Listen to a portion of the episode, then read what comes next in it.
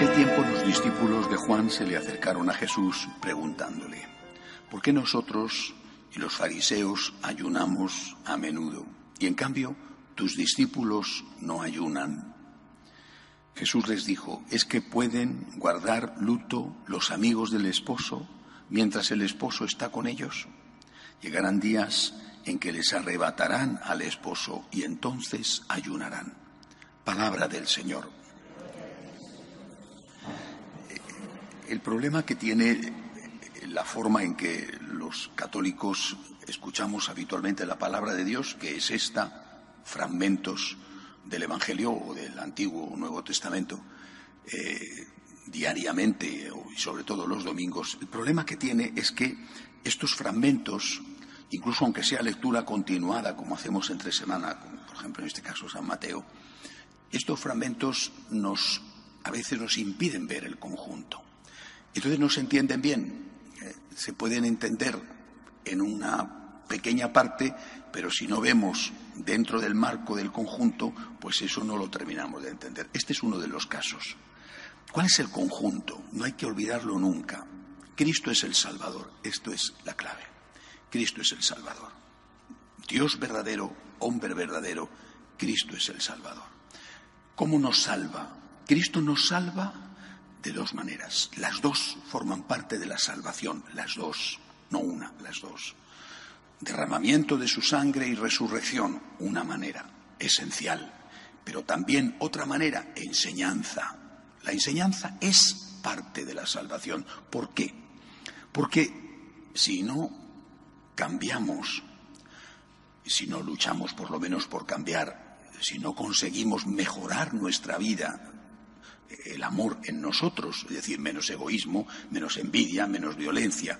Si no vencemos al mal en nosotros, ¿cómo vamos a aceptar la salvación de Dios? Es decir, una salvación de Dios que viniera solo de fuera, la sangre derramada de Cristo, y que no produjera frutos dentro, sería una salvación de Dios que podría resbalar sobre nosotros como si lleváramos un impermeable o un paraguas. Es decir, la salvación de Dios llega a nosotros por la sangre derramada, pero tiene que producir frutos de amor, de cambio de vida en nosotros.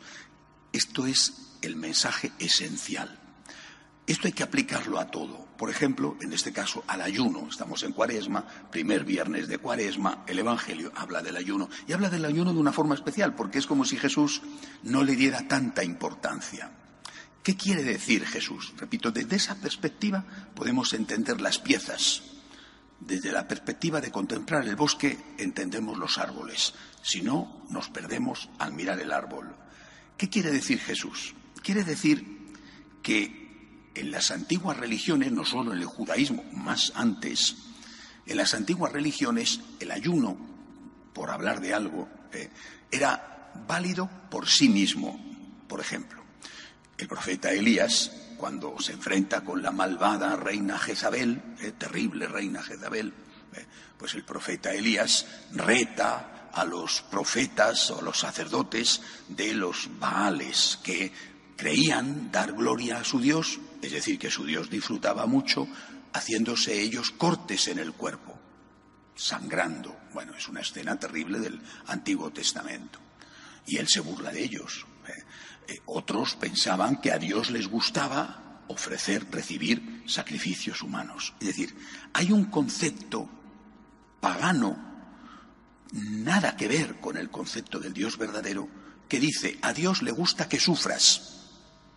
Cuanto más sufras, más disfruta Dios. Oiga, pero qué tipo de Dios monstruoso, cruel, horrible.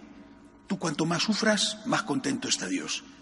No pocos católicos siguen teniendo este concepto. ¿eh? A Dios le gusta que vivas fastidiado, ¿eh? en todos los sentidos. Cuanto más mal lo pases, más contento está Dios. Qué cosa tan horrorosa. Entonces Jesús va a purificar esto y va a decir, no, no, no. Por supuesto, los judíos ya desde Abraham cuando recibe el mandato del Señor de que matar a Isaac nada y que sacrificios humanos no son agradables a Dios, los judíos lo reducen, lo reducen mucho, gracias a Dios, al tema del ayuno y otras penitencias.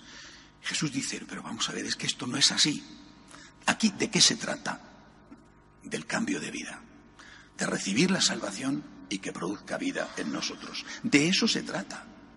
Entonces, ¿qué valor tiene el ayuno? El ayuno tiene el valor, si lo tiene, de ayudarte a hacer buenas obras. O dicho de otra manera, el ayuno, la penitencia, el sacrificio vale porque te ayuda a ser dueño de ti, te ayuda a controlar tus pasiones, te ayuda a tener las riendas de tu cuerpo.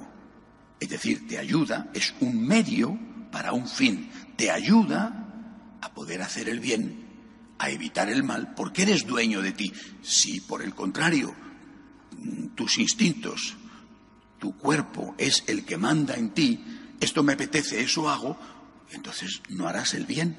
Y si no haces el bien, la salvación de Cristo, que es con su sangre que te salva, no produce en ti el fruto, no vas a ser feliz. Eso es lo que tenemos que entender. El ayuno no es un fin, a Dios no le gusta que suframos, es nuestro papá. ¿Cómo le va a gustar a un padre que su hijo sufra? Por Dios, ¿qué tipo de Dios tienen en la cabeza esos católicos que piensan esto?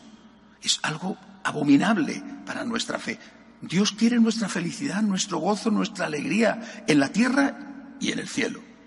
Ahora bien, el ayuno, la penitencia es útil, es necesario en la medida en que nos sirve y nos ayuda para controlarnos.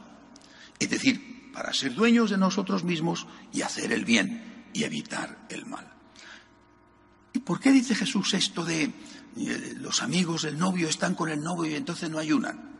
Yo creo que, creo, eh, que el Señor se refiere a algo que a mí me parece importantísimo y que todavía está, después de dos mil años, casi, casi sin explorar entre la mayoría de los católicos. ¿Qué significa estar con el novio? Es estar con Jesús. ¿Y por qué no estamos más con Jesús? Es decir, hoy es viernes de cuaresma. Seguro que todos vosotros, buenos católicos, habéis decidido, confío, ¿eh? porque es obligatorio, no comer carne hoy. Bien, es posible que alguno también, además, haga ayuno, pero al menos abstinencia, que es lo obligatorio. Bien, está bien, está muy bien, nos ayuda, aunque hay gente que le gusta más el pescado que la carne, pero en fin, ¿eh? nos ayuda, es una pequeña, pequeñísima mortificación, nos ayuda. Pero ¿por qué no? Además de esto, otras cosas.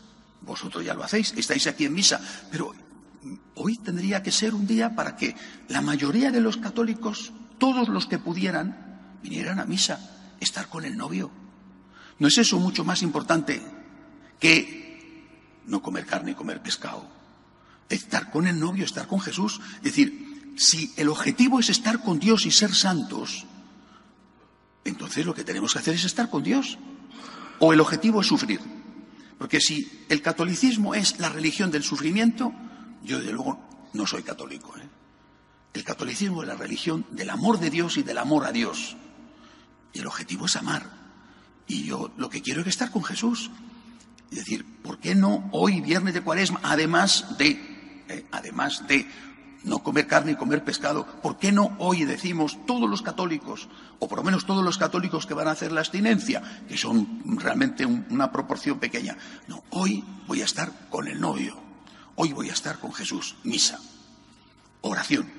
Hoy es un día de oración, voy a estar con Jesús, en mi casa, leyendo la Biblia, rezando el Santo Rosario, viniendo a la Eucaristía, por supuesto, y además no voy a comer carne voy a comer pescado y si es posible no voy a fumar o no voy a hacer otras cosas. Bien, es decir, el objetivo, vuelvo a repetir, el fin al cual tiene que estar orientado todo es la unión con Dios, la aceptación de la redención que tiene que producir frutos de amor en nosotros. Este es el objetivo. Y todo tiene que ir a este objetivo. La penitencia a este objetivo. Es un medio para un fin.